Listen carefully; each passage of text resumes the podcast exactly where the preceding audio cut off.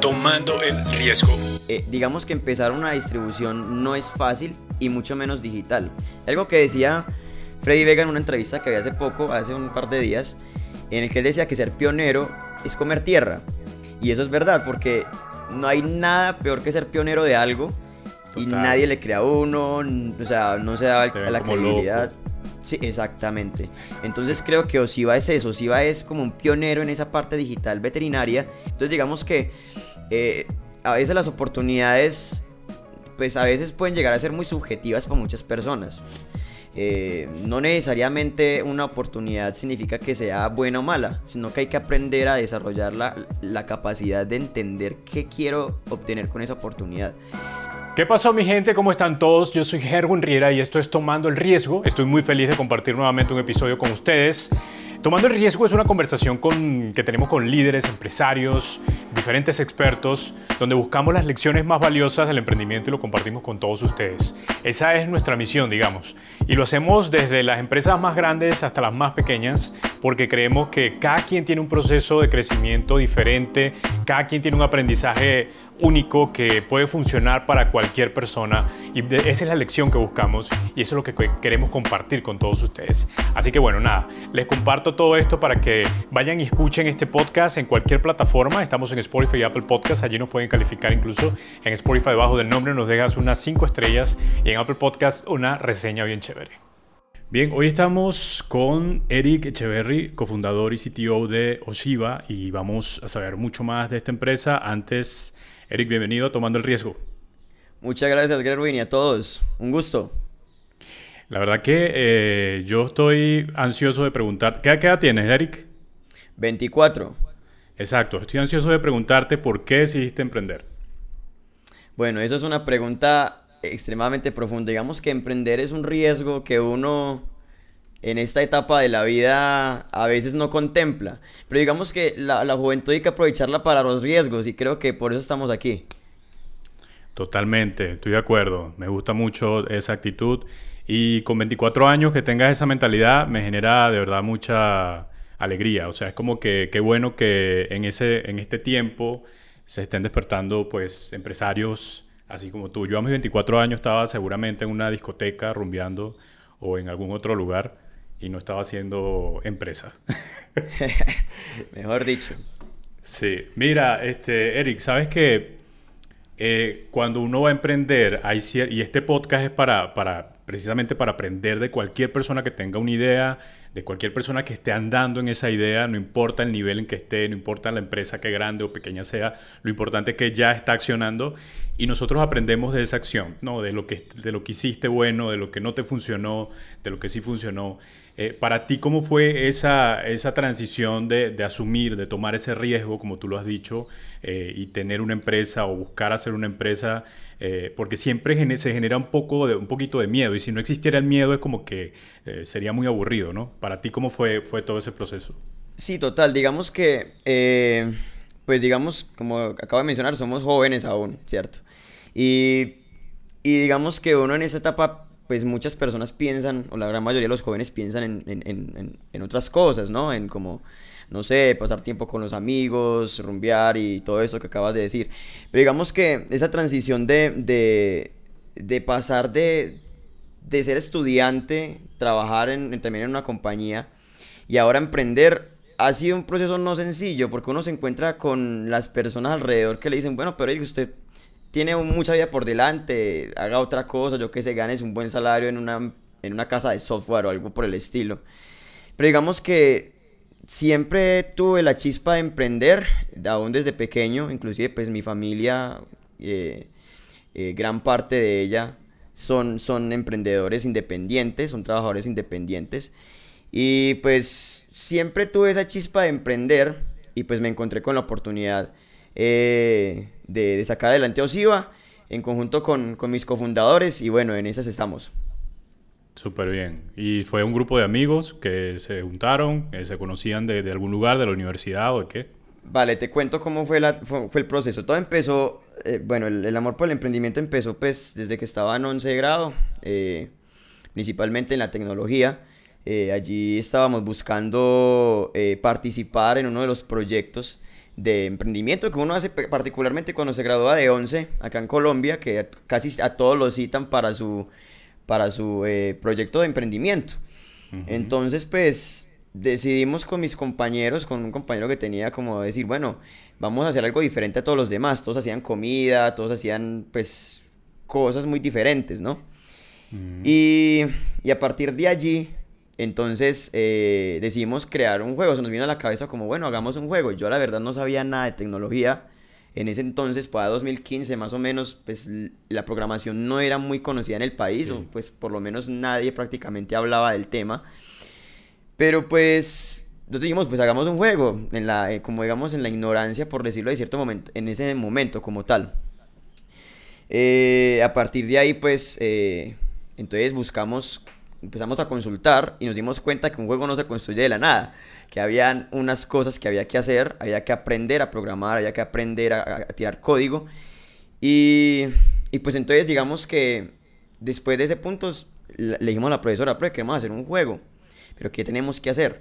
Resulta que por casualidades, o bueno, no sé si sea una casualidad, de pronto hay un propósito en eso, el esposo de la profesora de emprendimiento en ese momento era ingeniero de sistemas y eh, tenía un doctorado, inclusive estaba dando una, una clase de videojuegos. Yo entonces nos dijo la profesora, yo voy a traer a, yo voy a traer a mi esposo para que les muestre cómo funciona. Y, y sí, nos trajo a su esposo y nos mostró cómo era el código. Cuando yo vi el código, cuando yo vi la pantalla del computador, me acuerdo, patentico, era en la biblioteca del colegio. Mm. Yo dije, esto es lo mío. Antes yo había pensado en muchas otras cosas, ser, no sé, pensé en ser constructor, pensé en ser hasta astrónomo, lo que uno como joven piensa o adolescente piensa. Pero en ese momento dije, esto es lo mío, debo irme por aquí, la tecnología, el desarrollo de software, esto creo que es lo que me voy a dedicar y efectivamente, así fue. Entonces ahí nació esa chispa por el, por el desarrollo de software. Después de este proceso, pues obviamente el juego no se dio porque ninguno sabíamos desarrollar nada. pues era un colegio casi que rural, o sea, no, no nadie sabía nada de tecnología, no había los recursos. Eh, entonces creo que a partir de ahí, pues nació esa, e, esa chispa por, por, por el software. Luego fui a otro instituto a estudiar el tecnólogo, pues ya, pues que había elegido la carrera como tal. Y en este instituto, obviamente, que aquí en Colombia es muy conocido, el Servicio Nacional de Aprendizaje, SENA, ¿cierto? Em, allí, pues, nos llaman a, las prácticas empresariales. Yo tuve un buen promedio, el grupo mío tuvo un muy buen promedio, inclusive hay muchos de los estudiantes de, de, esta, de esta ficha, como tal, de este grupo, que, que han sido personas que, muy, muy inteligentes en el sector, o sea, han aportado mucho. Y y de alguna forma, entonces, allá se postuló una empresa para obtener al aprendiz, pues al estudiante que fuera a hacer las prácticas. Mm. Mm, fue muy raro porque la empresa que se postuló no tenía nada, nada que ver con tecnología, ni que codear, ni tirar cosas, no tenía nada que ver con eso, era totalmente opuesto. Y resulta que era una empresa eh, ganadera, simplemente. Donde pues donde quedaban animales, sí, y todo lo demás. y yo dije, Dios mío, ahora que, bueno, ¿qué voy a ir a hacer a, este lugar? Me acuerdo muy, como tal, como fuera ayer, que, los, que el profesor me decía, Eric, ¿usted qué va a hacer por allá esa empresa de, de ganadería? ¿Usted qué va a hacer por allá eso? Viendo que usted se puede entrar a una casa de software, espere un poquitico más, espere, espere, que, que todo va, va a llegar a una empresa buena donde usted va a poder ir a trabajar.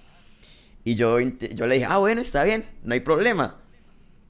Eh, cuando entonces, pues, yo entro de mí, algo me decía, no, pues, hagámosle, igual estamos jóvenes, pues, ¿qué más vamos a hacer? Necesitamos la experiencia, a la final son seis meses nada más. Y pues, fui a la entrevista, y en la entrevista me seleccionaron a mí de 10 que fuimos. Entonces, pues, ahí ya apliqué, me tocó aplicar, ya no era porque quisiera, sino porque, pues, ahí sí me tocó. Y fui a ese lugar y efectivamente no me colocaron a hacer nada que tuviera que ver con, con desarrollo, o sea, nada, era totalmente opuesto a esto. Y allá es donde conozco a mi cofundador que es César, hoy en día es el, el, founder como tal, que es el CEO de Osiva. Eh, ¿Cómo pasó eso? Pues él, resulta que él también venía de un, de un lugar, pues ya él ya venía con mucha experiencia, él, es, él es de Bogotá, y ya había trabajado en la alcaldía, había hecho varios proyectos con tecnología, pero llegó a una empresa que nada que ver, nada que ver con tecnología, ni con proyectos, ni nada de esto, y él estaba acostumbrado a una vida distinta. Me acuerdo que él una vez estaba en, esa, en la oficina, porque él entró después de mí, como tres meses después, y allá en ese momento el, el que era jefe mío me colocó a, a crear como una especie de PQR, como, como una especie de, de plataforma pequeña, como para que las áreas eh, se comunicaran dentro de la empresa de cría de, de ganado, ¿cierto? Entonces resulta de que eh, César se, se, de un momento a otro frustrado se paró en la oficina de él porque quedaba atrás de mí y miró hacia donde yo estaba. En ese momento no habíamos hablado nunca, él había acabado de entrar hacía unas semanas, pero yo pues yo nunca había tratado con él, pues yo llegaba a mi lugar y Claro. ya, ¿cierto? Cuando se para y ve que yo tenía una pantalla negra, y claro, cuando vio la pantalla negra vio el poco pues de comandos y todo lo que uno como ingeniero pues cierto, las cosas raras. Cuando él dijo, no puede ser, aquí hay un programador, ¿cómo es posible? ¿Qué está pasando con ese programador? Entonces ahí empezó un, un proceso, él me sacó de esa área que había ahí, que estaba haciendo otras cosas, y me colocó a programar. Y empezamos a automatizar procesos. Procesos, empezamos a automatizar cosas En esa misma empresa, ¿no? en esa misma empresa y automatizamos todos los procesos. Todos los Mm. procesos, todo lo que se hacía rústico y demás, todo lo automatizamos. Y de un momento a otro, la plataforma que creé en conjunto con él ya transaba 23, más o menos 23 millones de dólares. Allá Wow. adentro. Eso fue un logro. feliz, me imagino. Sí, total. En es, claro. Entonces, ahí pues fue un intraproyecto y fue Sí. muy grande. Es, es más, César fue, fue catalogado en el 2018 como el mejor intraemprendedor del país.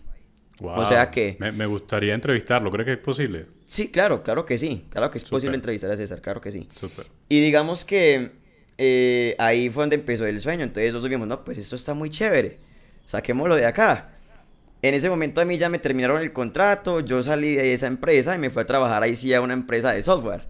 Eh, pero ya había encendido esa chispa de, de esto, esto tiene que funcionar o de alguna forma podemos sacarlo de acá. Entonces yo salí de ahí y, y ahí fue donde empezamos a unir caos y empezaron a aparecer los demás cofundadores. En la premiación apareció Marilyn, que es la, es la de operaciones. Apareció Sergio, que es el comercial, y empezamos a juntarnos todos. Apareció también Cristian, que es eh, también del área de tecnología. Es el CIO, que es el de, el de información. Y él también se ocupa de experiencia de usuario. Y empezamos a construir Osiva. Empezamos a construir Osiva. Y aquí vamos. Súper bien. Entonces ahora sí, háblame de qué es Osiva, eh, de qué se trata y me cuentas un poco de su modelo de negocio. Vale, bueno, Osiva es un managed marketplace eh, B2B enfocado en brindar servicios de abastecimiento a las clínicas veterinarias. ¿sí? Eh, tenemos el objetivo de digitalizar todos los comercios veterinarios de Latinoamérica y eh, como tal el modelo de negocio está enfocado en que conectamos directamente a las, a las clínicas veterinarias y a los comercios con esas marcas eh, y esos laboratorios que ofrecen sus productos veterinarios. Eh, ¿Cuál ha sido el problema como tal de la industria? Es que ha estado muy fragmentada. Todo se ha hecho de manera rústica, o sea, nadie se da cuenta qué está pasando con los precios, nadie se da cuenta qué pasa con las promociones. Entonces, ¿qué es lo que tiene que hacer el, comer- el- el- el comercio veterinario? Tiene que esperar a que venga alguien de esas marcas, a que lo visite, le muestre su catálogo, le muestre todo lo que necesita y pierden mucho tiempo en este proceso. Creo que pierden hasta el, hasta el 25% de su tiempo en, en- en- de, de lo que es atendiendo a sus clientes por atender a estas marcas. Entonces lo que Osiva hace es automatizar toda esta cadena de valor y brindarle el servicio a ellos para que puedan dar un- un- un mejor servicio a sus clientes y nosotros ocuparnos de esa parte de abastecimiento.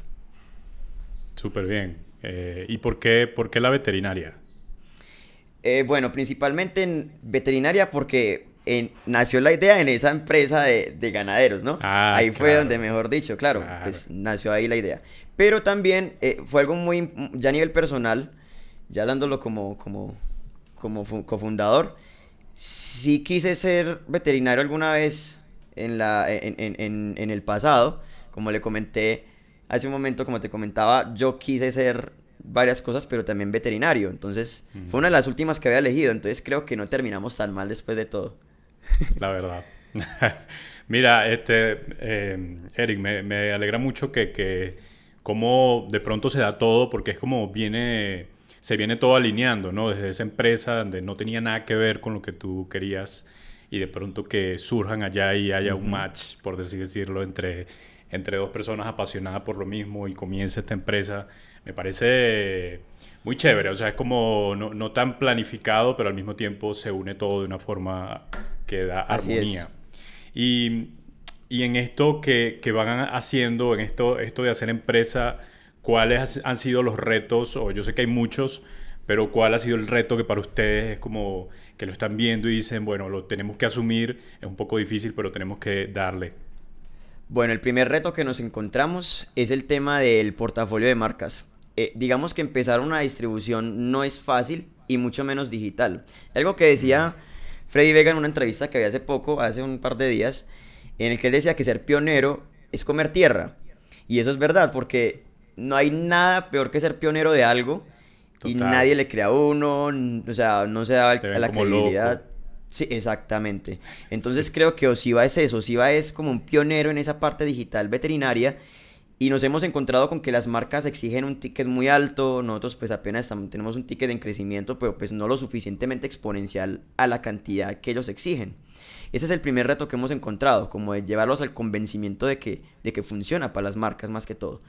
El siguiente, también muy importante, es el, la inversión, el fundraising. Siempre es un reto para cualquier startup el, fundraising.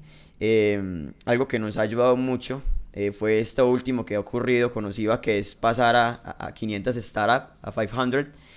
Y creo que esto fue un logro muy importante para poder llevar esa parte de, de fundraising a otro nivel. Y creo que lo estamos empezando a, a lograr en ese sentido. ¿Y cómo lograron esto, Eric? Eh, dime. ¿Cómo lograron estar ahí en esa posición? Ah, ok, bueno, nosotros postulamos, nos postulamos en, en febrero de este año al batch 16 mm. de 500. Eh, entonces enviamos la aplicación y demás. La verdad, pues no teníamos al final mucha fe de que fuéramos a pasar ni nada, porque solo pasa el 0.5% de, los que, de los que se postulan. Se postularon 2.227 startups de toda Latinoamérica y logramos quedar con otras tres colombianas dentro de ese 0.5%. Qué chévere, qué chévere. ¿Y cuál es el otro reto que ibas a decir? Ah, ok, bueno, y el otro reto es el, el, back office. Actualmente tenemos unos retos muy importantes de automatización dentro de la compañía. Digamos que a veces uno de los procesos con una startup es que al principio las cosas no son muy escalables. Eh, uno tiene que construir rápido, no se puede demorar. Entonces, eh, tenemos muchos retos por asumir en esa parte del back office y creo que ya hemos logrado mucho, pero aún nos falta más. Brutal, pero de eso se trata, ¿no? De ir eh, conociendo cómo va funcionando todo y, a la par construyendo. Eric, ¿y cuál es ese crecimiento que han tenido desde que fundaron la empresa hasta ahora? ¿Qué, qué crecimiento has visto en todo este tiempo? Vale. Eh, Osiva eh, lleva seis meses de operaciones. Eh, desde el primer momento que crecimos, llevamos un 40% de crecimiento en revenue y en esa parte pues nos ha ido bastante bien porque hemos visto, hemos validado como tal el modelo de negocio. Nos hemos encontrado con que la necesidad existe en el sector veterinario de que, bueno, los veterinarios se sienten como, como invalorados. Hay muchos nos, nos hemos encontrado como que no, es que a mí me pagan muy poco o, no, la, carrera mía es como muy igual.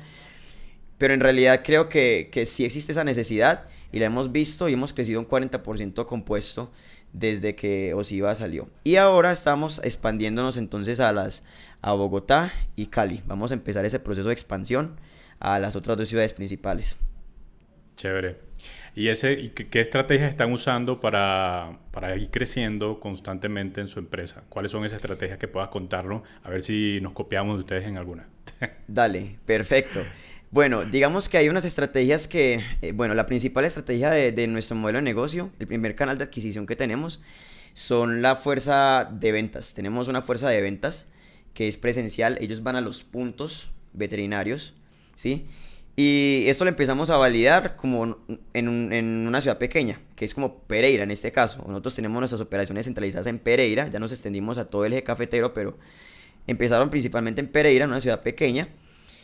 Y, y, nos dimos cuenta de que, bueno, el primer canal de adquisición ha sido la, la, la fuerza de, de, ventas. Nosotros la llamamos Street Tech Bet, o sea, de street de calle, Bet de veterinaria mm. y Tech de tecnología. O sea, tenemos como ese match. Y la principal objetivo de esta fuerza de ventas es digitalizar los comercios veterinarios, ¿sí? Ese es nuestro primer canal de crecimiento y de, y de estrategia. El siguiente canal de adquisición que estamos probando justo en este momento es el canal digital. O sea, no depender de la fuerza de ventas full para, para adquirir eh, clientes, sino también usar las redes sociales como WhatsApp, eh, llamada o por redes sociales, en fin. Eh, pero muchos dicen, no, pero pues ¿cómo hace un B2B para poderse relacionar en, en, en, las redes? No es sencillo, porque obviamente pues mm. las personas principalmente se encuentran en el lugar, cuando trabajan en el espacio. Pero creo que es un experimento chévere y hay que asumirlo, vamos a ver cómo, cómo funciona. Entonces estamos, estamos buscando en crecer por ese lado también. Y mm, lo otro es fomentar la autogestión. La autogestión a través de, de, capacitaciones, de tutoriales. Creo que también es importante empezar ahí a, a, generar crecimiento. Que los comercios empiecen a comprar por sí solos sin la ayuda del, del veterinario. Esos han sido los canales de crecimiento y, y por ahí vamos.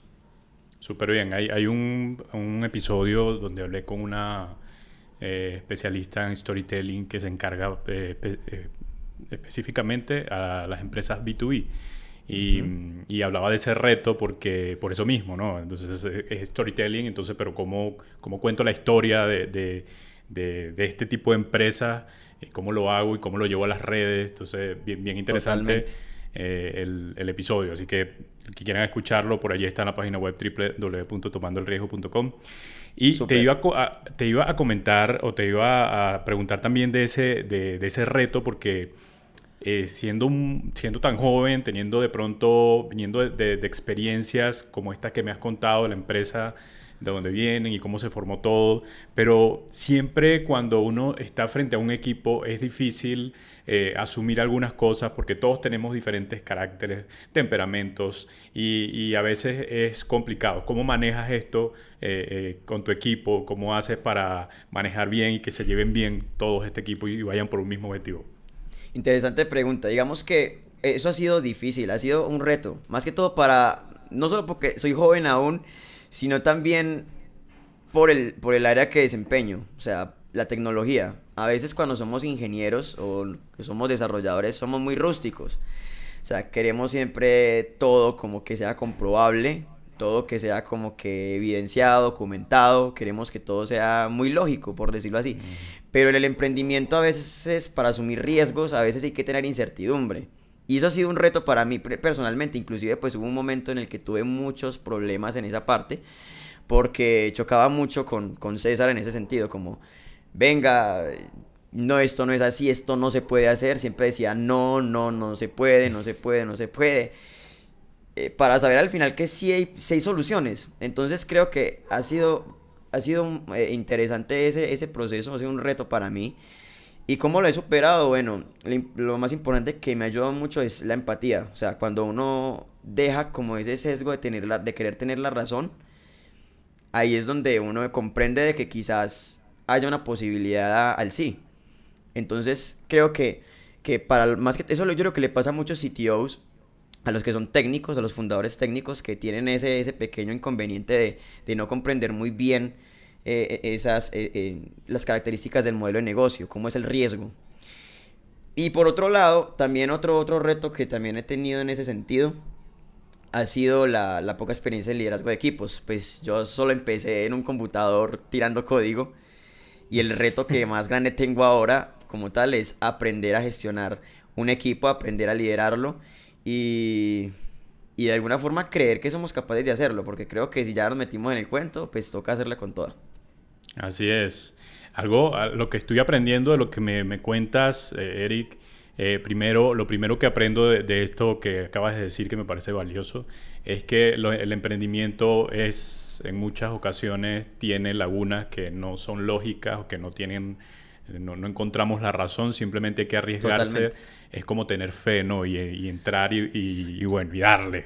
Y entonces, Exacto. claro, uno en esa misma, en, en ese mismo nivel de, de eh, no sé, es como si uno estuviera dando el máximo hasta ver hasta, a ver, a ver hasta dónde uno aguanta y también a ver qué, qué recibimos de todo este, que, de esto que estamos dando ¿no? en, en, la empresa. Entonces uno como que se atreve a darlo todo para, para que, bueno, hice lo que tenía que hacer, no queda de mi parte cualquier otra cosa que vaya a suceder, ¿no?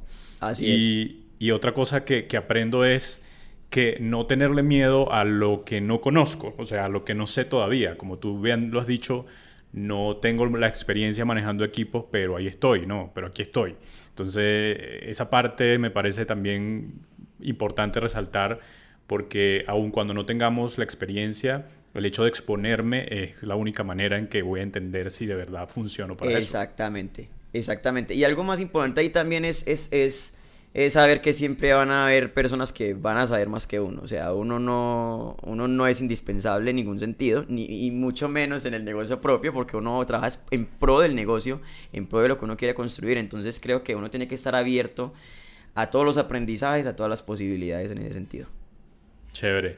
Hay algo que, que hablábamos antes de, de, esta entrevista, siempre cuadro una reunión para, para, hablar a ver de un tema que pueda interesar a la audiencia y tú me decías, bueno, Jerry, vamos a hablar de aprovechar las oportunidades.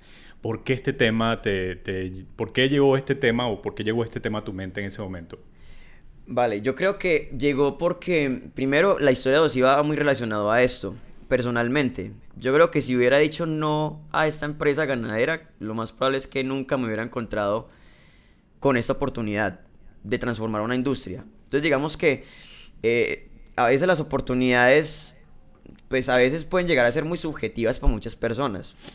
Eh, no necesariamente una oportunidad significa que sea buena o mala, sino que hay que aprender a desarrollar la, la capacidad de entender qué quiero obtener con esa oportunidad. Y hay algo que, que, uno ve, por ejemplo, uno de los testimonios que más me gusta de, en ese sentido de oportunidades, es el de Nubank, por ejemplo, con David Vélez. Vemos a un David Vélez en una fila de un, de un banco esperando, ¿cierto? Y ahí nacer una idea como Nubank, por ejemplo, que, que ha llegado ya a muchos, a muchos lugares de Latinoamérica. Y, y, y, vemos ahí una oportunidad. Entonces creo que eh, esto ha sido importante. Además de eso, eh, también me parece valioso esto porque muchas veces pensamos que las oportunidades no están. Y algo que pasa en Latinoamérica y es eso, que muchas personas piensan que las oportunidades no existen, pero sí las hay, sí hay oportunidades. Eh, digamos, el mismo David Vélez decía en una de sus, de, sus frases, en una de sus entrevistas, que, que um, hay oportunidades en todos los lugares, escucha las quejas y encuentra el dolor. Entonces digamos que me parece muy importante resaltar eso, de que a pesar de cualquier circunstancia o demás que uno tenga, o de donde uno haya salido, uno no necesita salir de una super universidad, del super lugar, para tener una oportunidad de, de crecimiento y de éxito. Chévere, y eso me, me, hace pensar en algo que, bueno, justamente lo estoy pensando ahorita, que es que nosotros tendemos a comparar nuestra, nuestro continente con, con el europeo, con otros que de pronto que allá sí hay más oportunidades y aquí no. Entonces vemos, siempre colocamos Latinoamérica como lo menos, lo que, donde no hay, donde... Y creo que no, o sea, creo que cada, si, si vamos a mirar otros países, vamos a mirarlos para simplemente para inspirarnos, pero no para hacernos más pequeños, sino para inspirarnos y para ver qué está funcionando allá y, que, y de qué forma lo traigo, de qué forma uso mi creatividad para innovar aquí también pero nunca para hacernos menos. Y, y eso es algo que constantemente pasa. Y, y, ciertamente la oportunidad, por ejemplo, yo vengo de una, de una crisis migratoria, jamás pensé que iba a hacer podcast y acá en Colombia conseguí la oportunidad de hacer podcast y ganar dinero con esto de alguna forma y hacer mi vida con esto. Entonces, si sí hay oportunidades, si sí hay oportunidades, si, si te la consigues. Y las oportunidades están detrás de una persona. Entonces, mi pregunta es, ¿Cómo, ¿Cómo, es tu manera de relacionarte eh, con estas personas? Cuando, cuando conoces a alguien, ¿estás pensando en estas oportunidades previamente? ¿Lo haces con, con intención? Sí, digamos que algo importante ahí en ese punto, que, que, que, hay, que es bueno resaltar, es que eh, en Latinoamérica estamos acostumbrados a, no arriesgar cosas. Y, digamos que a veces, y ahí llega lo, importante de construir buenas relaciones, porque no se necesita usted tener mucho dinero para querer construir algo. O sea, a veces el, el supuesto éxito es tener dinero, tener el mejor teléfono, tener el mejor carro eh, y cosas de ese tipo, pero en realidad ahí no está el éxito porque uno puede tener muchas posesiones, pero puede ser infeliz, puede no haber logrado un propósito en lo que está haciendo. Entonces digamos que sí es importante que cuando uno se relacione con los demás, o sea, construir esas relaciones con los demás, siempre tener un objetivo de construcción, de ayudar, de, de, a partir de ahí escuchar al otro, eh, qué le puede aportar a la vida propia de uno y a partir de allí generar oportunidades de, no solo de amistad, sino también, que, ¿quién quita de, de yo enseñarle algo al otro? O hasta crear otra una empresa, como en el caso nuestro, ¿no? Exacto. Y hay un valor importante que hay que resaltar cuando uno conoce a alguien así, ¿no? Y eso lo escuché, lo estaba leyendo en un libro que se llama Nunca coma solo. eh, entonces era como eh, la generosidad es el valor. Eh, cuando conozcas a alguien, eh, siempre debes estar dispuesto a ayudar, a ser generoso con lo que tengas, eh, sin esperar nada a cambio. Es como lo haces y lo haces. Y precisamente eso se, se- obviamente se te devuelve, es como quien siembra una semilla ¿no? y luego nace aquel árbol y recoge uno luego las frutas. Entonces como, e- es como eso.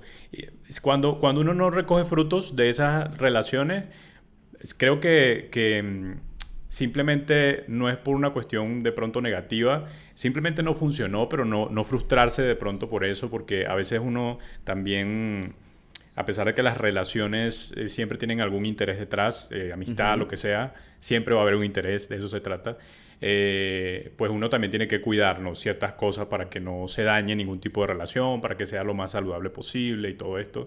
Y creo que así se construye, como tú bien lo has dicho, el éxito. El éxito se construye desde las Totalmente. personas, desde las conexiones y no desde el dinero. Así es. Y digamos que eh, ahí es donde llega lo, lo- lo bueno del networking, porque el networking nos permite a nosotros, pues, como tú bien lo decías, el, el- interés de, de- de obtener algo, ¿no? Eh, digamos que una simple conversación a veces puede ser muy simple, pero esa conversación puede llevar a oportunidades interesantes. Eh, y ya hablándolo un poco más a, a nivel de tecnología, porque digamos que nosotros en nuestros países, principalmente yo, pues desde el poco espacio que puedo llegar a, a impactar, ¿no? Eh. Pienso que a Latinoamérica tiene un reto muy grande en, en esa parte de tecnología. Digamos que eh, los gobiernos han intentado en muchos casos como llevar a los jóvenes a, a esa parte tecnológica, que creen empresas y demás pero no tienen la herramienta principal, digamos un computador, un acceso a internet. Digamos que en internet hay posibilidades infinitas. Antes yo creo que tenían que ir a una biblioteca para buscar una oportunidad. Por ejemplo, digamos algo que yo he visto mucho y un testimonio es en el libro de Peter Thiel de, de 0 a, 100, a 1, perdón, en donde mm, eh, se ve el- es la explosión del Internet 2.0, ¿cierto? De esa disrupción del Internet y que nadie creía que realmente fuera a pasar algo así, pero salió sucediendo.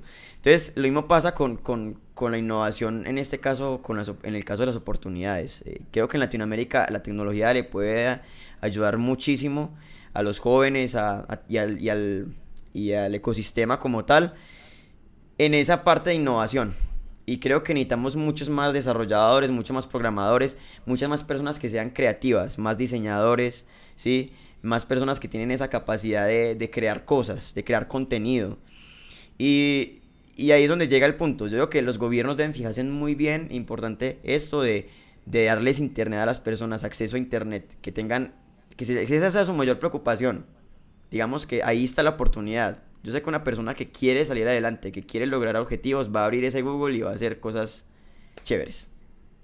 También, estoy seguro de eso. He conocido, incluso ayer tuve una entrevista con un muchacho que todo lo ha aprendido empíricamente y, y, bueno, y construyó un, eh, un humanoide, ¿no? En forma de holograma y está haciendo todo este trabajo. Uf, interesante. Y tiene, y tiene una gran visión y todo lo aprendió desde internet, o sea, no, no fue que estudió directamente algo para, para hacer esto, eso de verdad que es una gran oportunidad. Si Latinoamérica, si los países, eh, nos hace falta mucho, nos hace falta bastante en ese sentido. En ese sentido sí, no es que nos midamos con otros países, sino es que hay que exigirle ¿no? a, este, a estos gobiernos que por favor le abran las oportunidades a los jóvenes, a los niños, a que ocurran este tipo de cosas, porque a fin, a fin de cuentas va a pasar esto, ¿no? Como que voy a poder realizar proyectos mucho más interesantes. Y no es por hablar menos de otras cosas importantes. Por ejemplo, siempre lo he dicho, como cosas como el, béisbol en Venezuela, que es wow, que, que,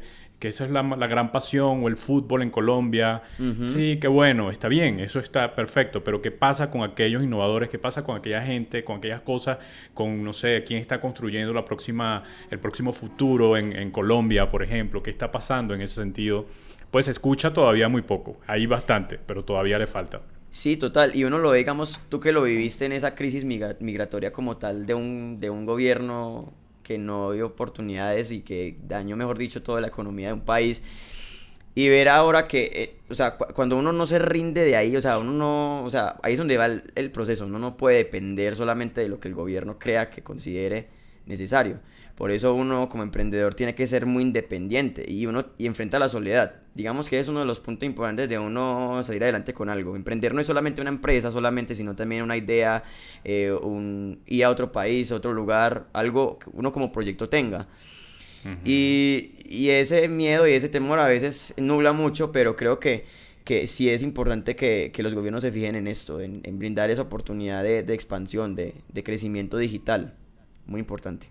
Brutal. Me encanta, me encanta todo lo que hemos conversado porque eh, precisamente eh, a veces, como tú decías al principio de esta conversación, justo de aprovechar las oportunidades, la gente cree que no están las oportunidades allí, pero sí están, aun cuando hay crisis, aun cuando hay eh, alguna situación difícil, incómoda, siempre vas a encontrar un lugar donde puedas equilibrarte y puedas mejorar y puedas salir de allí de, alguna forma. En nuestro caso fue eh, de pronto, bueno, el, proceso, la crisis que hubo en Venezuela, tuve que salir, acá estoy. En tu caso fue de pronto el, encontrarte en una situación que tal vez...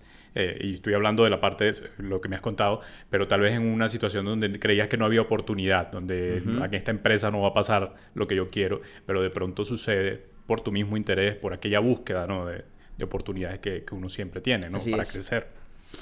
Totalmente. Y entonces, en medio de todo esto, eh, Eric, y todo lo que hemos hablado, y, el, hecho de, emprender, que no es para todo el mundo, ¿estás, estás conmigo? Totalmente. ¿Verdad? O sea, es como, esto es un trabajo fuerte, esto es un trabajo... esto es, esto, el que meta en esto, mejor dicho, de verdad, mis respetos. La verdad, a veces yo quiero tirar la toalla así de sencillo. Yo digo, no, no, yo no puedo con esto, yo voy a buscar un trabajo y soy feliz. Sí, total. Lo digo yo porque, digamos, eh, o sea, la gente a veces cree, ay, es que sí, o sea, el éxito y las cosas bonitas, y es que pasaron a tal cosa, a, tal fondo y no sé qué, pero no saben por debajo las cosas que pasan. O sea, por debajo pasan muchas cosas que todo el mundo desconoce. Y, lo, y, vuelvo a lo que decía hace un momento, de el emprendedor siente esa soledad de nadie está ahí para darme fuerza ni para decirme usted puede, usted esto, lo otro, ¿no? Uno enfrenta un camino solo y cuando se es pionero más. Entonces, digamos que esa soledad a veces intenta como que a decirle no, no puedo más. O sea, hay muchas veces que me ha pasado eso. Yo digo, no, no doy más, no doy más. Yo me acuerdo cuando empezaba, que empecé a tirar las primeras líneas de código, yo hacía tres cosas al tiempo. Me tocaba trabajar en la pereza de casa de software aquella, ocho horas. Llegaba a mi casa, eh, dos horas de universidad, porque aparte de que estaba haciendo SIVA, también estaba la universidad. Entonces estaba dos horas de universidad y el resto de la noche os iba, hasta, hasta la una, tres de la mañana a veces. Al otro día a lo mismo. Y claro, hay un desgaste, hay un proceso y, son cosas que pasan que, que todo el mundo, nadie habla, o sea, nadie habla de eso, pero pasan y ocurren. Y el que se atreva a emprender, de verdad que mis respetos.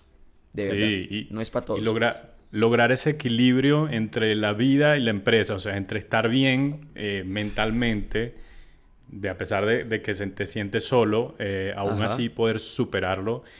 Eso es, también es difícil. Uno puede decir, mira, yo estoy, eh, yo estoy en recuperación, o sea, yo no he logrado nada, yo, no he logrado ese equilibrio, pero estoy en eso, estoy buscando.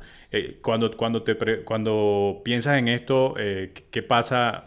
¿Qué, hay en tu mente? O sea, ¿cómo haces para de pronto solventar en algunos momentos la soledad, por ejemplo? Uf, esta es una, una pregunta interesante. Digamos que ahí también cabe resaltar que mm, el ingrediente principal también es la fe. O sea, usted mismo lo había dicho ahorita, la fe es, un, es fundamental en ese proceso de, de, de soledad. Y también, y eso también, y el emprendimiento no solamente lo hace ver uno solo, y no también lo hace perder personas. Porque uno a veces pierde totalmente como que la relación, lo invitan a uno, ay, es que Eric, vamos a esto, vamos a lo otro, pero no, es que yo no puedo porque estoy ocupado, yo no puedo porque estoy trabajando, porque estoy en esto y lo otro. Ah, no, Eric ya no va conmigo, Eric ya no está. Entonces, pues cosas de ese tipo, ¿no? Eh, digamos que el ingrediente principal en mi caso, lo que más me ha funcionado ha sido la fe. La fe es un ingrediente principal en mi caso, tanto emocional como, como espiritualmente y personalmente, que la he puesto en práctica y me ha funcionado muy bien en esa parte de, de, de acompañar esa soledad. Así es, hay empresarios con los que he hablado que me dicen, bueno, Herwin, mira, en mi caso es la meditación, en mi caso es poder respirar profundo y, bueno, está, entrar un poco en, calma y, cada quien tiene su manera de, de pronto de llevar y equilibrar esto. Eh, el consejo más importante que te hayan dado, Eric. Súper. Eh, bueno, el, el, consejo más importante que he recibido eh, ha sido que a pesar de cualquier cosa o de los éxitos o fracasos que uno tenga, siempre guardar la humildad. Eh, la humildad es fundamental, fundamental en un emprendedor y en una persona también. digamos que uno con la humildad genera relaciones, genera construcción, construye. Entonces digamos que la, humildad lleva a esa, a esa empatía y la empatía nos lleva a esas oportunidades. Entonces digamos que el consejo más importante para mí que me han dado ha sido la humildad. Sí, Sí, es verdad. Uno... Eh, y, es un reto para, para, el empresario, ¿verdad? Porque en este mundo hay mucho ego, mucho, demasiado ego. Y y no, y no quiero, o sea, cada quien vive el ego, ¿no? Porque no, no quiero decir que, que, de pronto nosotros no lo tengamos. O sea, obviamente nos gusta que nos digan cosas bonitas, que nuestro trabajo está bien, nos gusta que nos halaguen y todo esto, y eso, es, eso está bien. Eh, el asunto es cómo canalizarlo, ¿no? Y que eso no se convierta en algo que, no, que nos maneje y nos domine. Exacto, y eso no se puede confundir con ambición. Digamos que uno como emprendedor siempre tiene que tener una ambición eh, buena, obviamente, de, de, usted obtener las cosas con, con esfuerzo, ¿no? y de lograr esos objetivos y visiones que uno tiene. Eh, pero no, nunca dejar de lado la humildad. O sea, cuando uno mezcla esos dos componentes, estoy seguro que la saca del estadio. Así es. Pero estamos llegando ya al final y quiero preguntarte qué libros que hayas leído que, mm, que de pronto sean importantes para ti quieras recomendarnos o cuál podcast estás escuchando recientemente que quieras recomendarnos. Vale, perfecto. Bueno, empecemos por el podcast. El podcast que más he escuchado últimamente ha sido Em, el de Desafiantes. Desafiantes me parece un podcast genial. Lo recomiendo siempre, muy chévere.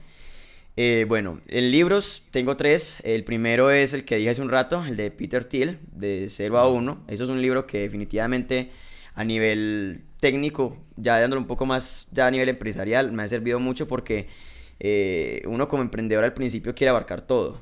Y, y, a veces es necesario abarcar una sola cosa, pero hacerla bien. Entonces creo que Peter Thiel en eso eh, tiene muy buen, ayuda muchísimo y en este libro creo que siempre lo voy a recomendar para, para, para los inicios de las startups como tal. el siguiente ya es más, más dado como el aprendizaje, ya es de la persona como emprendedor y es el de Dale Carnage que es cómo ganar amigos e influir en las personas. ¿sí? Este libro me ha servido mucho como lo que hablábamos ahorita, la, el networking las relaciones son más importantes. Sufrí mucho con eso, muchísimo y este libro me ayudó mucho porque me lo recomendó César, que era el mismo, pues el, el founder. Me dijo, eh, eh, Eric, eh, leas este libro, yo sé que lo van a editar.